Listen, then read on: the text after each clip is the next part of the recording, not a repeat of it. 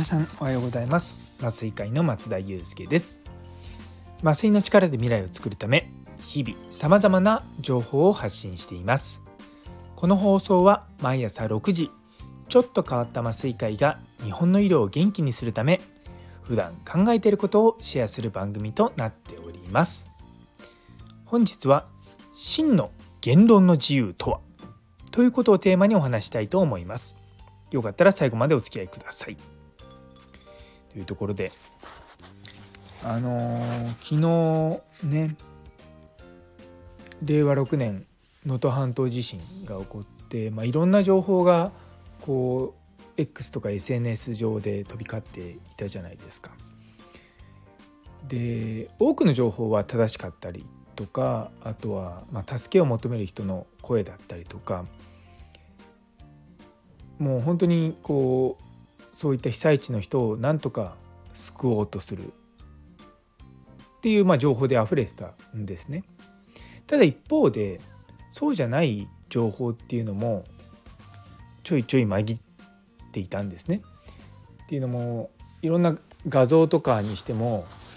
東日本大震災のやつが出てきたりとかあと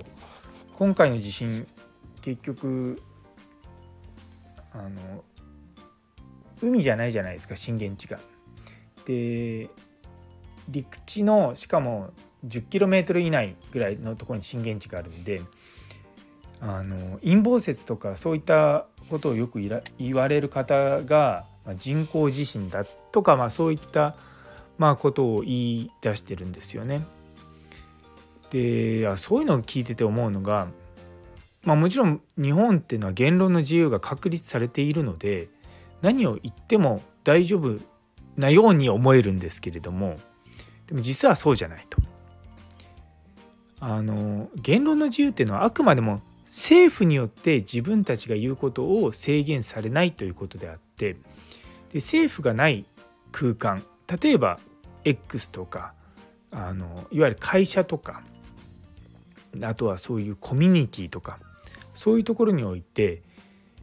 言論の自由があるんだから何言ってもいいでしょ僕が言いたいことは何でも言いますっていうことはちょっと違うと思うんですよね。あの自分が言った言葉を聞いて誰かが傷ついたりとか誰かが不快な思いをしたりとかやっぱそういったことって良くないと思うんですよね。まあ、その最たるものが誹謗中傷なわけですよ。今や誹謗中傷っていうのは犯罪行為なんですよね。でやっぱそういうふうに思うと、まあ、言うのは自由だけれども言ったことに対して罪を問われないとは誰も言ってないわけですよね。でまあ極端な話、まあ、デマを流して人を扇動したりとかするとそれはそれで罪として問われるわけですよ。で僕は一番まあ昨日の X で気になったのは日野市の市議会員である池田敏恵さん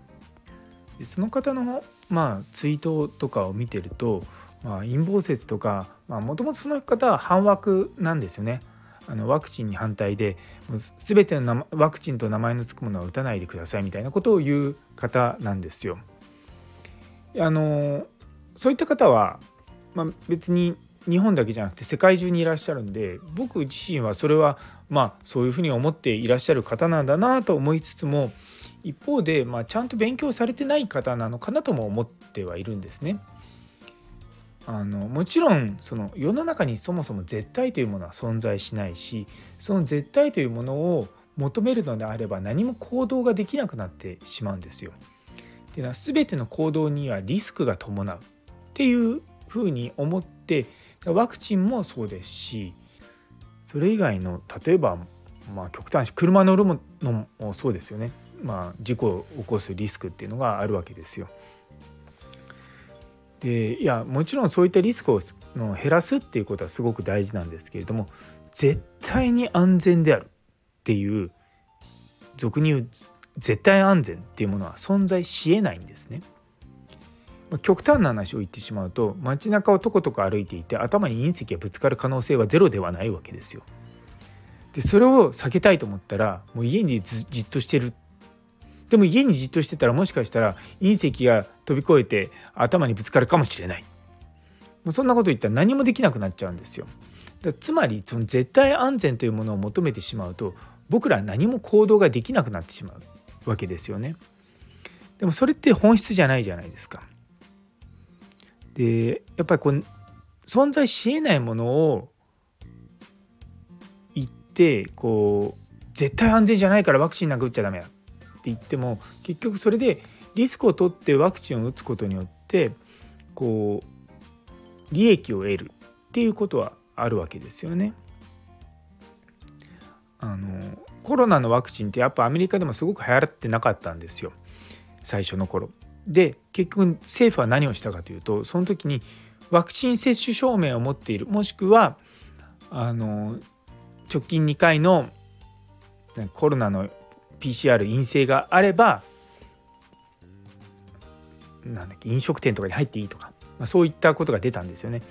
でも結局そうなってくるとワクチンを打ってる方が得なんですよね。毎回毎回 PCR したりとかそういったことするとお金もかかるし時間もかかるし面倒くさい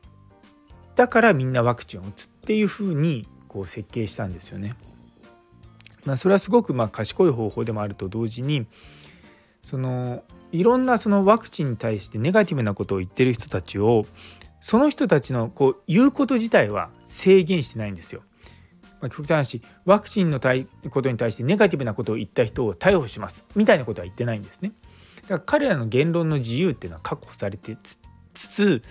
でも他の多くの人たちがそういったものに扇動されないようにするっていう設計をしているっていうのがあのまあうまいなと思ったんですよね。やっぱりこう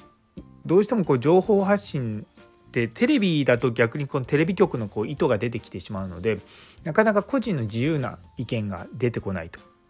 でそういったものがしっかり発信できるようになってきたっていうのが、まあ、SNS なわけですよね。でそこのところでやはり多くの人たちは言論の自由ということがを何て言うのかなこう振りかざしてですね何を言ってもいいと思ってる人たちやっぱり一定数いるんですよね。私もひ誹謗中傷というか,、まあ、なんかすごいひどいこと言うなと思いながらも僕はまああの精神的に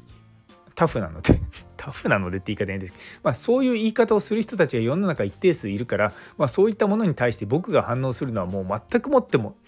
時間の無駄だと 思っているので私はそういうの全然無視できるんですけどもやっぱり最初はできなかったですね。で多くの人はそういったものが嫌だって思うんですよ。で中にはやっぱり誹謗中傷とかそういうことされて自殺されたりとかそういったことがあるわけですよね。やっぱりこう言論の自由っていうのは確かにありますけどもでもそれによって人を傷つけたりとかするっていうことは全然別次元の話であってそれを考えられるか考えられないかっていうのは私は知性だと思うんですよね。で、まあ、そういった面でそういうまあ、ネガティブとかあと間違ったというか、まあ、デマに近いような情報にこう踊らされないためにはまあ心を強く保たなきゃいけないのかなと思うとなかなかハードな時代だなっていうふうに個人的には思います。まあ、でもねやっぱりこううんネガティブなことっていうか正しくなかったりとか、まあ、そういう意見もあるけどもそこの部分ですごくちっちゃいものをすごく誇張していってるなって思うことはあるんですよね。やっぱりそれを見ていると、まあ、うんね、誰が情報発信するかってすごく大事なんだなっていうのは思います。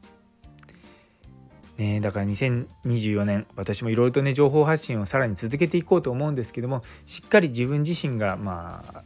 取り扱う情報のとかそれの届き方とかその辺りをしっかり勉強していこうと思います。というところで最後まで聞いてくださってありがとうございます。昨日の目標を達成するコツという放送にいいねをくださった姉ソーニ先生、さやもさん、ゆうすけ先生、岡プラスさん、モニさん、エレーヌさん、さらにコメントくださったゆいつむさん、中村先生、もみじさん、どうもありがとうございます。引き続きどうぞよろしくお願いいたします。というところで今日という一日が皆様にとって素敵な一日になりますように。それではまた明日。